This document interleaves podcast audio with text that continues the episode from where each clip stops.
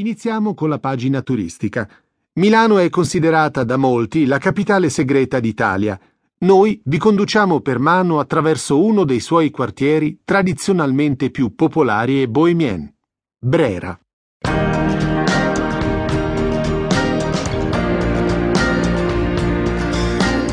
Ma lo sa che noi la crisi non la sentiamo per niente? Anzi, se vuole essere sicuro di trovare un tavolo in via dei fiori chiari, le consiglio di chiamare qualche giorno prima.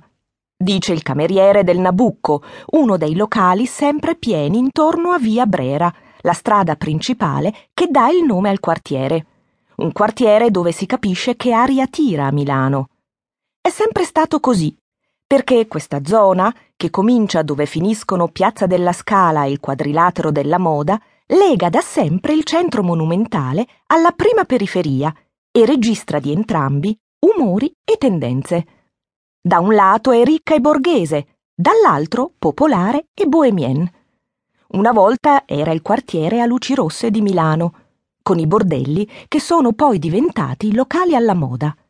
Era anche il luogo di ritrovo dei giovani scapigliati, membri del movimento letterario nato negli anni del Risorgimento, al quale si sarebbero rifatte le avanguardie artistiche di fine Ottocento e dei primi del Novecento, dal divisionismo di Giovanni Segantini al futurismo di Boccioni e Marinetti, fino ad arrivare agli scrittori, poeti e artisti come Montale, Buzzati, Ungaretti, Gadda e i fotografi Ugo Mulas e Mario Dondero, che negli anni 50 ne fecero il loro approdo privilegiato.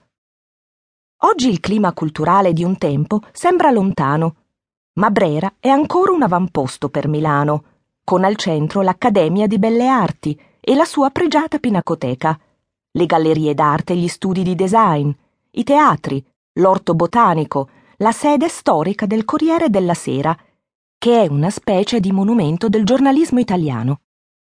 Anche di popolare ormai è rimasto ben poco. Un appartamento costa 12.000 euro al metro quadro, non solo nei palazzi borghesi di via Brera e via Solferino, ma anche nelle vecchie case di ringhiera di via Mercato e Corso Garibaldi. Alla fine degli anni Ottanta si comprava ancora bene, ma poi le case sono state adocchiate dalla classe rampante milanese, che stava vivendo un autentico boom economico. Così in breve tempo il quartiere degli artisti è diventato il quartiere generale della moda, dei calciatori e dei cantanti.